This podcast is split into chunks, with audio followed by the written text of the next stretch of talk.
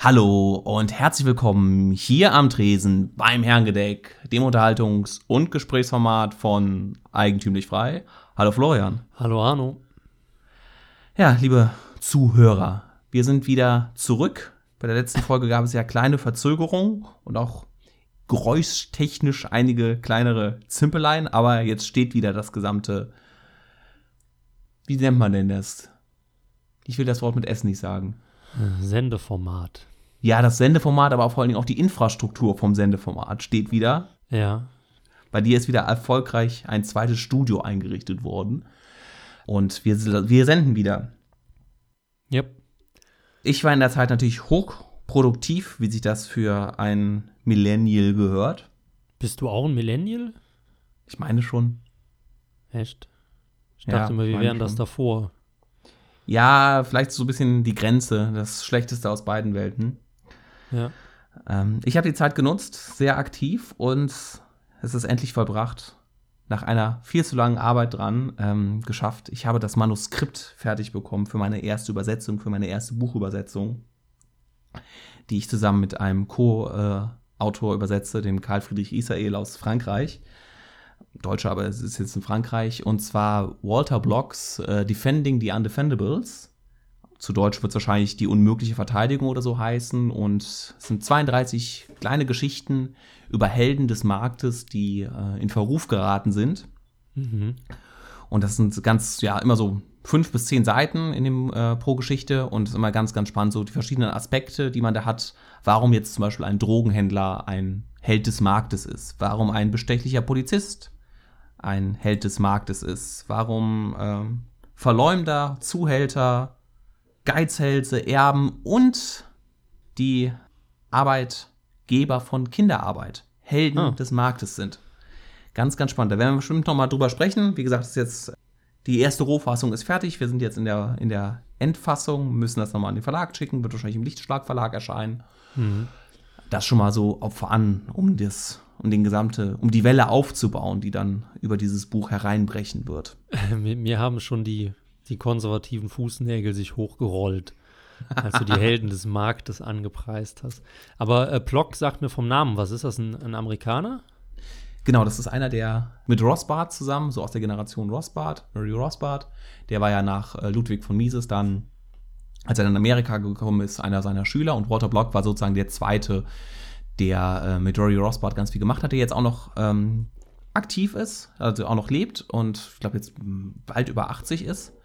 Und das letzte Mal eigentlich bekannt dafür war, dass er jetzt vor ein paar Monaten sollte er von der Uni seinen Emiratus-Status äh, aberkannt bekommen, weil er weil er Sklaverei aus einem, nicht aus einem moralischen, sondern aus einem ökonomischen Argument abgelehnt hat. Das geht natürlich nicht. Ja.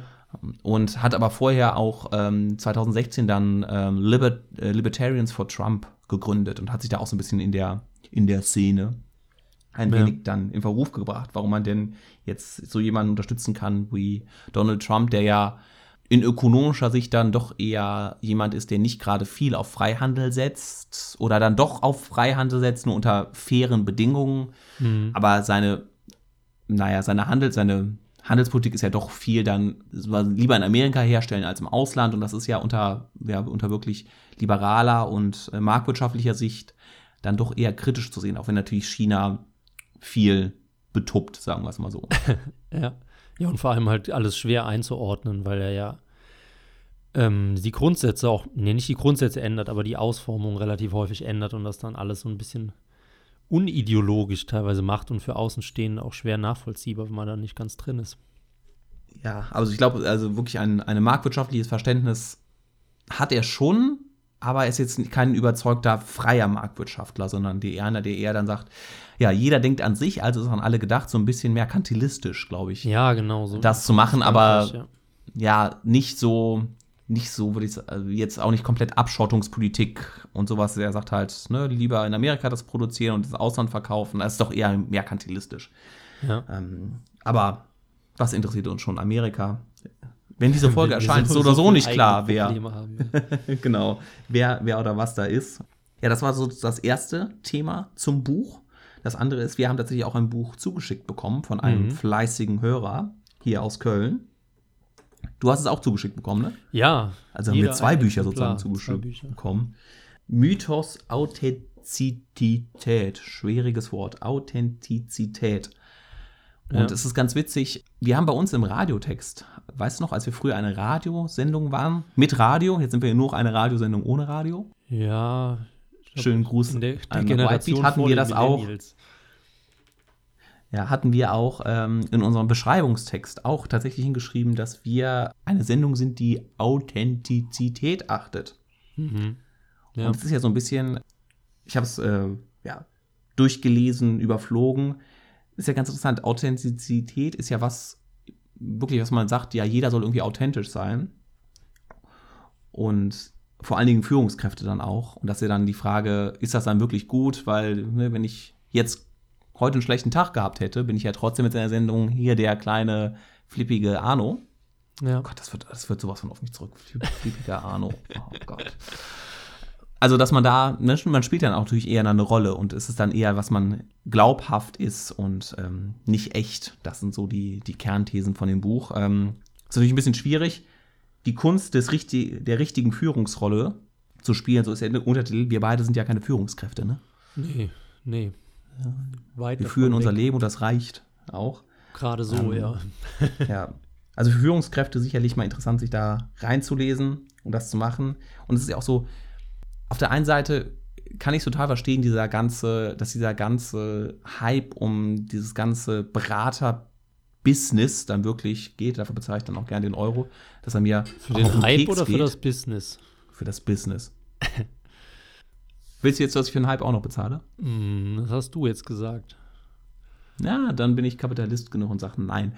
ähm, äh, also, dass es da so ist, ne, dass, dass man, es ist total einen nervt. Auf der anderen Seite, gute Führungskräfte sind ja auch, äh, ne, man ist, lernt, man kriegt es ja auch nicht in die Wiege gelegt. Manche Leute sind von Natur aus eher besser dafür geeignet und andere nicht. Und dann bist du auf einmal in der Rolle und musst äh, das machen. Und da ist natürlich dann ganz gut, wenn es da Leute gibt, die das einen da hin unterrichten. Das Schwierige ist halt wahrscheinlich, diejenigen, die das wirklich gut machen, von denjenigen zu unterscheiden, die da nur blenden.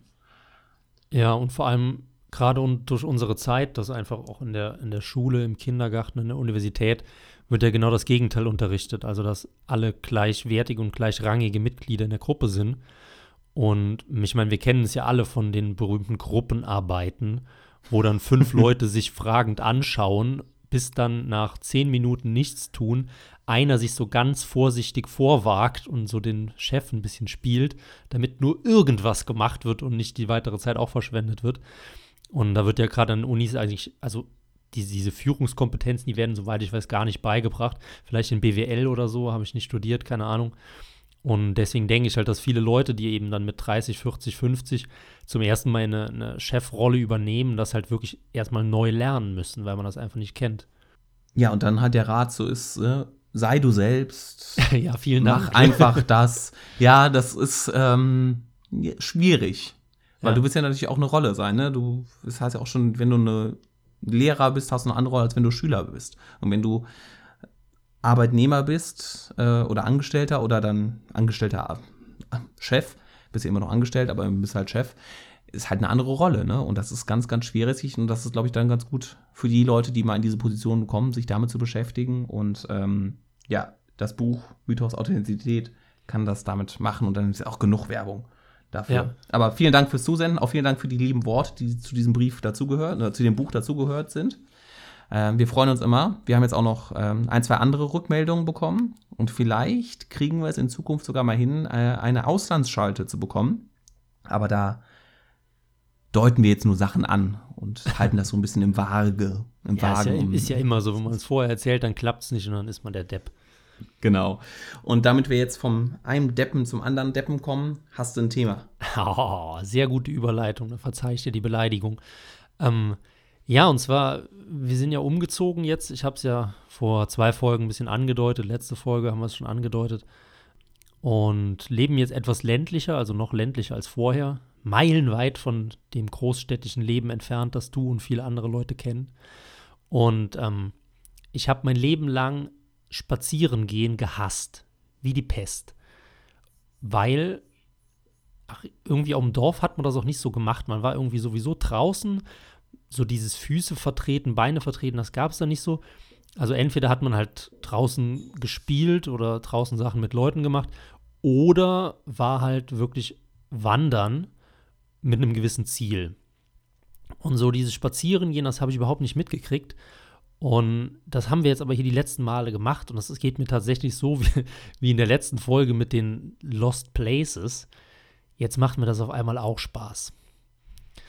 Und ist eine ganz spannende Entwicklung. Jetzt waren wir schon, weiß nicht, vier, fünf Mal oder so. Also du kommst jetzt aus deiner Höhle raus. Lau Laufe ich hier im Kreis, ne? Ich komme mir so behämmert vor und es ist wirklich entspannt.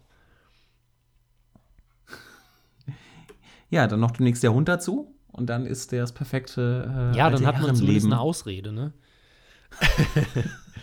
ja, es kommt. Es kommt mit großen Sprüngen. Nee, aber worüber, worüber ich mit dir reden wollte oder wie du überhaupt so dazu stehst, was du für eine Meinung hast zum Gehen oder zum Wandern oder zum Spazieren oder zum Bummeln, was ja alles irgendwie grundverschiedene Sachen sind und alles hat so seinen Reiz, alles hat so nicht seinen Reiz. Ähm, wie mir es, ich erzähle es kurz vor, wie mir das, das erste Mal aufgefallen ist, wie, wie krass Wandern oder Bewegung eigentlich ist, ist vor einigen Jahren gewesen, als ich halt mit der Mitbewohnerin auch längere Wandertouren gemacht habe. Und da unterhält man sich ja dann stundenlang. Und teilweise Jahre später konnte ich noch die Inhalte des Gespräches mit der Position verknüpfen.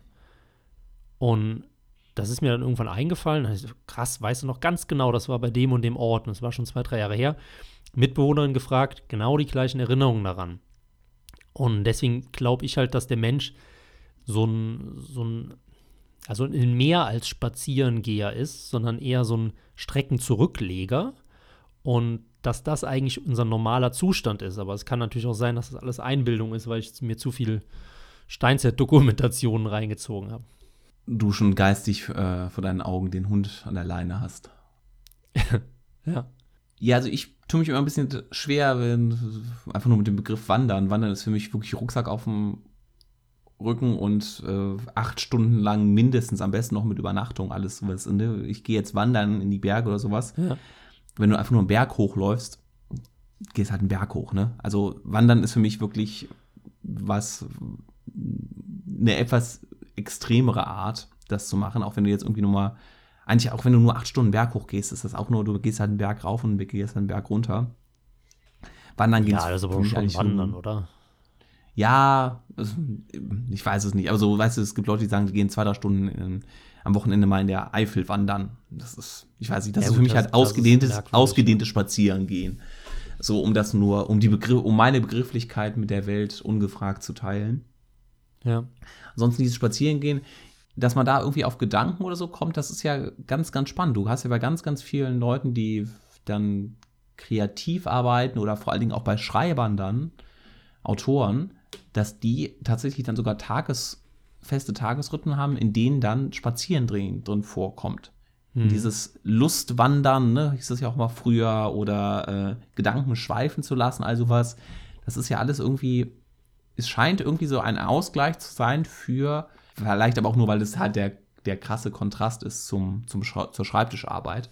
Ja. Da was, äh, was hervorzubringen. Ich weiß jetzt nicht, ob das auch in äh, Leute, die auf dem Bau arbeiten oder Leute, die in der Verkauf acht Stunden lang hin und her rennen, ob die abends dann noch Lust haben, auch noch spazieren zu gehen, ob die nicht schon genug Bewegung haben, wenn sie einfach auf der Verkaufsfläche hin und her laufen. Ja.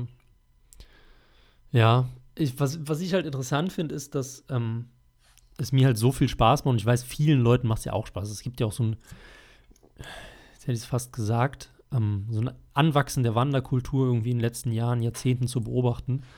Und ähm, eine halt Wanderlust. Halt, eine Wanderlust, ja, würde ja. deine These stützen, dass das immer mehr wird.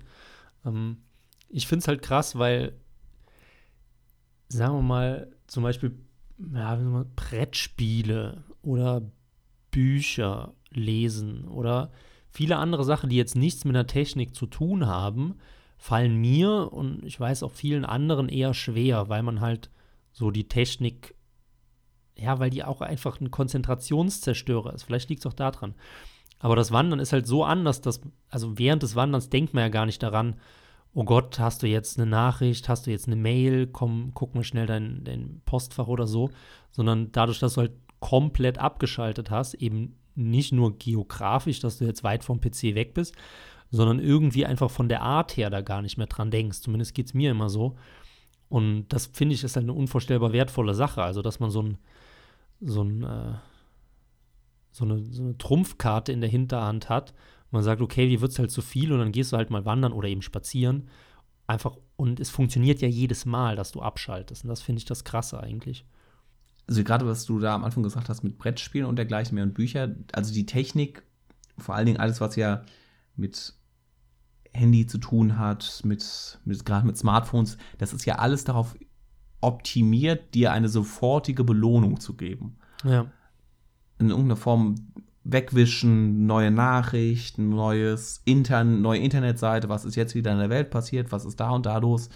Da hast du ja, dagegen ist ja so ein Brettspiel irgendwie, ja, kommt halt einfach von dem, von dem Belohnungszentrum des Gehirns bei den meisten Menschen, verliert halt einfach. Und mhm. dann eine bewusste Überlegung zu sagen, okay, ich verzichte jetzt darauf und konzentriere mich aufs Buch oder aufs, aufs Handy. Beim Spazierengehen bist du ja schon wieder, es ist eine, Körper, eine ganz körperliche Arbeit oder eine ganz körperliche Beschäftigung. Und dadurch wird vielleicht ein ganz, wird, wird was ganz anderes angesprochen. Ähm, ich will jetzt nicht sagen, dein Gehirn ist schon damit gefordert, dass, es, dass du dich bewegst, aber das zu koordinieren. Ne? Du hast halt du hast halt wirklich alle, alle fünf Sinne. Du riechst was mal eine Strecke lang was Neues, dann hörst du mal ein Vogelgezwitscher. Du musst je nachdem gucken, wie du, auf was du gehst. Da passiert relativ viel Abwechslung ja, von, für unterschiedliche Sinne, die angesprochen werden. Was ja so beim, beim wenn du ja, Brettspiele hast, nicht, nicht so hast. Vielleicht ist Und das eine Sache, warum du dann, ja, warum ja. du dann auch mit den Gedanken dann daran kommst, ja. Und was ich mir halt auch gedacht habe, ist, dass du sehr, sehr leicht Assoziationsketten aufbauen kannst, aufgrund dieser, dieses, dieser Abwechslung, die auf dich, sagen wir mal, einprasselt. Und du siehst halt dann den Vogel und weil du dann, weil der Vogel ja jetzt relativ wenig ist, was du geliefert bekommst. Also das ist jetzt nicht so wie ein YouTube-Video oder so. Das ist halt einfach nur ein dummer Vogel in 100 Meter Entfernung. Und dann fängst du halt an, darüber nachzudenken. Und dann erinnerst du dich an, hey, ich habe den Vogel da schon mal gesehen und dann ist das passiert und daran habe ich dann das gedacht und dann kam folgendes und dann baust du halt so, so Assoziationsmuster auf oder so Netze schon fast, die das halt sehr eng weben. Weißt du, was ich meine? Und dass halt dadurch eben gar keine Langeweile entsteht, obwohl man eigentlich nur so einen kleinen, kleinen, äh, kleine Aufnahme hat ja, das ist ja ein bisschen diese Gedankenschweifen gehen lassen, ne? Mhm. Würde ich so machen. Und wenn ich mir jetzt so vorstelle, so spazieren gehen, das ist was für mich, nicht was in der Innenstadt stattfinden kann.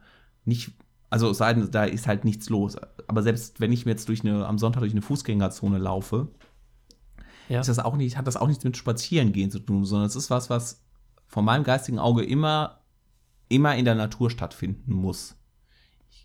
Ähm, ja, genau. Das reicht, weil, reicht auch nicht durch ja die Nachbarschaft also zu gehen, sondern das muss halt wirklich eigentlich in der Natur stattfinden. Ja, weil das Spazierengehen in der Stadt ist ja schon wieder eigentlich gekünstelt, weil die Reize, die von außen kommen, sind ja schon so gebaut, dass die zu dir kommen sollen. Also was halt ja. auf dem, dem Schaufenster steht, das wurde ja nur dafür gemacht, um in deine Hirnrinde einzudringen. Wohingegen ja das Spazieren auf dem Land einfach äh, ja, praktisch eine passive Kulisse ist, wo du selbst durchschreitest. Wahrscheinlich ist da denn der Hauptunterschied so. Aber ähm, wie ist denn bei dir? Kommst du denn häufig genug raus oder würdest du gern häufiger rauskommen, um wieder längere Touren zu machen? Oder? Das ist hier, Köln ist ja dank Adenauer doch eine auch recht grüne Stadt, dass man in schnellen, schnellen Metern dann immer auch irgendwo ins, in irgendwelche Grüngürtel oder sowas hineinkommt mhm. und dergleichen mehr. Aber vielleicht ist ja auch die Sache, dass wir jetzt als Menschen, die, oder selbst du, die, der ja mehr oder weniger auf dem Dorf wohnt, da die Abwechslung braucht und deshalb sagt, ich muss spazieren gehen in einer mir fremden Umgebung. Das heißt, auch für dich ist die Natur immer noch das Fremdere, weil du auf dem Dorf halt auch die, ähm, die Schilder hast oder die Lampen. Ja. Das wäre ja ganz interessant zu sehen für jemanden, der sozusagen wirklich auf einem, der nur Natur um sich herum hat, außer im Haus, ob der nicht sozusagen sagt, er würde dann spazieren gehen in der, äh, in der Stadt aber der wäre wahrscheinlich äh, von den Sinnen her äh, wahrscheinlich auch völlig, völlig überfordert. Ja, ich glaube. Oder völlig, völlig, völlig abgelenkt. Du kannst ja nicht deine Gedanken schweifen Gut, das Ja. gelingt manchmal auch, aber es gelingt wesentlich leichter, wenn du die irgendwie deine Gedanken in der Natur schweifen lässt. Und das wäre dann interessant, wenn man sich jetzt den perfekten Einsiedler vorstellt, der wirklich nichts anderes zu sehen bekommt außer Natur. Und wenn der trotzdem spazieren oder wandern geht, dann wäre es ja eben ein Hinweis darauf, dass es eigentlich nicht die psychische Entlastung vom modernen Leben ist, die uns halt zum Wandern oder Spazierengehen bringt, sondern einfach irgendwas, was wirklich noch viel tiefer und noch viel älter in uns selbst schlummert. Also, dass selbst wenn wir immer an der frischen Luft sind, dann trotzdem einfach losgehen, obwohl wir überhaupt keinen Sinn dahinter haben. Ja, das wäre echt mal, ähm, da müsste man ein paar Studien zu machen, ne? Ja, müssen wir so viel Studien machen, aber die sind so teuer, Ja. ne? Ja, ja, und man muss irgendjemanden finden, der sie bezahlt. äh, und, die Zeit, und die Zeit dafür haben. Ja jetzt, wir sitzen ja jetzt hier einfach nur vorm PC und sprechen über Spazierengehen, anstatt bei Spazieren zu gehen. Allein das ist ja schon ähm, an sich eine leicht witzige Ja. äh, Situation, das so zu sehen. Also gefühlsmäßig, mehr besser kann ich es ja nicht sagen, so von der Intention, würde ich sagen, das ist irgendwas, was, was dann doch tiefer ist. Also dass es nicht nur, dass es nicht nur eine reine Ablenkung ist von dem, von dem hektischen Alltag, weil wenn, Schiller oder Goethe, wie, was ihr eben schon gesagt habt, dieses, dieses Lustwandern oder sowas, die sind dann auch zwar in ihren englischen Gärten oder in ihren ähm, Versailles-Verschnitten rumgelaufen. Mhm. Aber auch das war ja schon eine Art, ähm, eine Art des, des Gedankenstreifenlassens. Ja, ich finde es halt spannend, weil wenn wir es uns jetzt mal von der, von der biologischen Perspektive oder auch von der historischen Perspektive mal anschauen, ich meine, bevor wir sesshaft wurden, der Mensch in der Jungsteinzeit, sind wir nun mal umhergezogen. Und dieses Umherziehen in der Altsteinzeit diente ja hauptsächlich der Nahrungsbeschaffung, weil man halt eben jagen und sammeln musste. Und in dem Moment, wo wir aber ja sesshaft werden und dann auf die Idee kommen, freiwillig umherzuziehen, das ist ja eigentlich an Schwachsinnigkeit nicht mehr zu überbieten, weil das ja einfach nur weggeworfene Kalorien sind. Verstehst du? Und das, das finde ich halt das Merkwürdige daran, dass es halt trotzdem so tief in uns drin ist. Eigentlich ist ja Spazierengehen das Dümmste, was man machen kann. Weil es einfach nur Wenn Kalorien du nur, kostet. wenn du nur biologistisch denkst, ne? wenn es nur darum geht, Ja. die Eigen, den möglichst lange zu überleben oder möglichst, möglichst äh, sparsam äh, mit dem Haushalt umzugehen, mit den eigenen äh, Ressourcen. Ja, und gerade ich meine, der Körper macht das ja immer. Also wenn du, wenn du äh, dich weniger bewegst, brauchst du weniger Kalorien, da fahren halt die Organismen runter, dann geht die körperliche Leistung runter. Das, der gesamte der Prozess des Körpers ist ja auf Effizienz ausgelegt über die gesamten Jahrhunderttausende der, der menschlichen Evolution. Und dann kommen auf einmal Leute wie wir oder Leute wie Goethe und Schiller auf die Idee, einfach 20 Kilometer in der Gegend rumzulaufen, was ja wirklich eigentlich absurd ist. Und wenn du das so siehst, du siehst ja sogar, dass es bei Tieren auch so, also ne, auch Tiere jetzt, wenn man sich mal, auch Tiere neigen, sagen wir, das ist alles Ablenkung, das ist alles eine Form von Spiel. Es ist jetzt kein Ernst, es geht jetzt nicht um Nahrungsbeschaffung, es geht jetzt nicht um Fortpflanzung, sondern es ist irgendeine Form der Ablenkung des Spiels. Und da kannst du jetzt sagen, natürlich, wir Menschen spielen gerade als Kinder, um Sachen zu lernen. Ganz, ganz stark. Wir, wir lernen durch Spielen enorme, enorm viel. Aber auch wenn wir Erwachsene sind, spielen wir noch. Und auch bei Tieren lässt sich beobachten, dass die ja auch Dinge tun, die nicht hundertprozentig nur dazu dienen, zu fressen oder sich zu vermehren. Mhm. Also irgendwas scheint damit, sobald da eine gewisse, eine gewisse Form des, ja, Geistes ist es zu viel, bei einer Katze davon zu sprechen, aber sobald du da irgendeine Form der, wie auch immer man es nennt, nennen, nennen wir es mal Geist, ohne dass wir es mit menschlichen Geist zu tun haben, hast, dass dann da, oder von Bewusst, ja, Bewusstsein ist auch wieder, das ist auch eigentlich Ja, zu so- viel. Ja. Die- Wie ähm, irgendwer den Biologie weiß, weil, weiß, wie man diesen, diesen Zustand bezeichnen kann. Aber dass es da so ist, dass da auch bei so welchen Lebewesen schon eine Tendenz zur Ablenkung da ist. Mhm. Die Menschen ja enorm ist. Guckt ja an, wie viel, wie viel Dinge wir tun, die, die nicht den zwei äh, evolutionär zugeschrieben wichtigsten Dingen sind. Ja. Aber Unser ganzes Leben besteht, wir, wir schaffen uns, je weiter wir entwickelt sind, desto mehr, desto mehr sind wir eigentlich darauf aus, obwohl wir eigentlich im Bett liegen könnten und fressen und das andere machen könnten, mhm. wir bauen uns umso mehr, um noch mehr Ablenkung zu haben, um noch mehr unseren, unseren Geist irgendwie äh, abzulenken. Zu Ja, stimmt. Aber wenn jetzt zum Beispiel, wenn du jetzt die Tiere mal anschaust, seien es jetzt Katzen oder Hunde oder so, machen die diese Ablenkung nicht aufgrund von, wie zum Beispiel das Spielen ja auch aufgrund von Lernprozessen. Also eine Katze spielt ja nur mit einem Ball, weil sie dadurch lernt oder nicht verlernt, wie man eine Maus fängt. So hätte ich mir das jetzt hergeleitet. halt Wobei Frage, dann sie da ergibt nicht- halt der Kratzbaum auch eigentlich wenig Sinn, oder? Also so eine Art Training, aber ich glaube, dass das so instinktiv ist. Es geht ja niemand wirklich hin und äh, Mutterkatze bringt ja nicht äh, Sohnkatze, äh, Sohnkater, die das Jagen bei, sondern es ist ja instinktiv fast schon. Es geht ja nicht wirklich, guck mal, so, lieber Sohn, das hier ist eine Mausefalle. Äh, das hier ist eine Maus, das ist ein Mausloch. Wenn du dich Ja. da vorstellst, kannst du es finden. Ah, ich glaube, da unterschätzt du die Katzen. Naja, aber worauf ich halt hinaus will, ist, dass halt äh, dieses, also dass das Männchen spazieren gehen oder nennen wir es mal umherstreifen oder was, oder dieser Drang, tatsächlich noch von der Altsteinzeit mitkommt. Also dass wir praktisch darauf gepolt sind und es dadurch auch nicht verlernen, ähm, umherzuziehen und uns halt dadurch vielleicht sogar Beute zu suchen, nur weil das halt einfach so lange her ist, dass halt diese, diese Kette da verloren gegangen ist, warum wir das eigentlich machen. Aber auf der anderen Seite müsste ja dann der Trieb so stark sein, dass auch der 200 Kilo Stubenhopper, Hocker, World of Warcraft Spieler abends wie ein Wahnsinniger umherstreift, weil halt der Trieb noch da ist. Aber das ist ja nicht so. Und es sind ja dann doch, also natürlich gehen immer mehr Leute wandern und spazieren, aber ich würde sagen, es sind ja bei weitem keine, keine 50 Prozent, oder?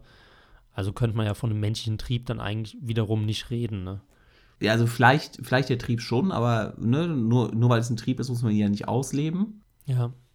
Aber dass er nicht so, dass er kein so dominantes Verhalten ist wie jetzt, wie jetzt der Sexualtrieb oder ähm, der Fresstrieb, der ja, hm, muss ja Menschen nur mal eine Viertelstunde beobachten. Ja. Eins von beiden taucht meistens auf. Ja.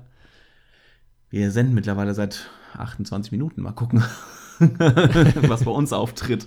Ähm, dass es da, dass da der, der Trieb da ist. Und ich glaube, das, das andere, es ist nicht nur, es ist nicht nur die Nahrungssuche, so, sondern auch so ein bisschen die Umgebung mal erkunden. Ähm, Mhm, was stimmt, verändert ja. sich? Äh, ist da irgendwas Neues? Ist da vielleicht auch, auch mal ein Feind oder wächst da vielleicht auch mal was? Einfach so ein bisschen mal die Umgebung auch, vielleicht Fluchtweg, das instinktiv zu machen. Aber du hast recht, das ist ja nicht was, was Ja. wo ab 18 Uhr du die Leute auf der Straße siehst oder im Wald oder im Park, wo die dann alle spazieren gehen, sondern es ist ja dann nur auch der, würde ja fast so sagen, dass die Leute, die nie spazieren gehen oder sich kaum bewegen, dass das ja tendenziell eher auch dann die, ähm, du hast ja schon mit einem niedrigeren sozio sozioökonomischen Status sind.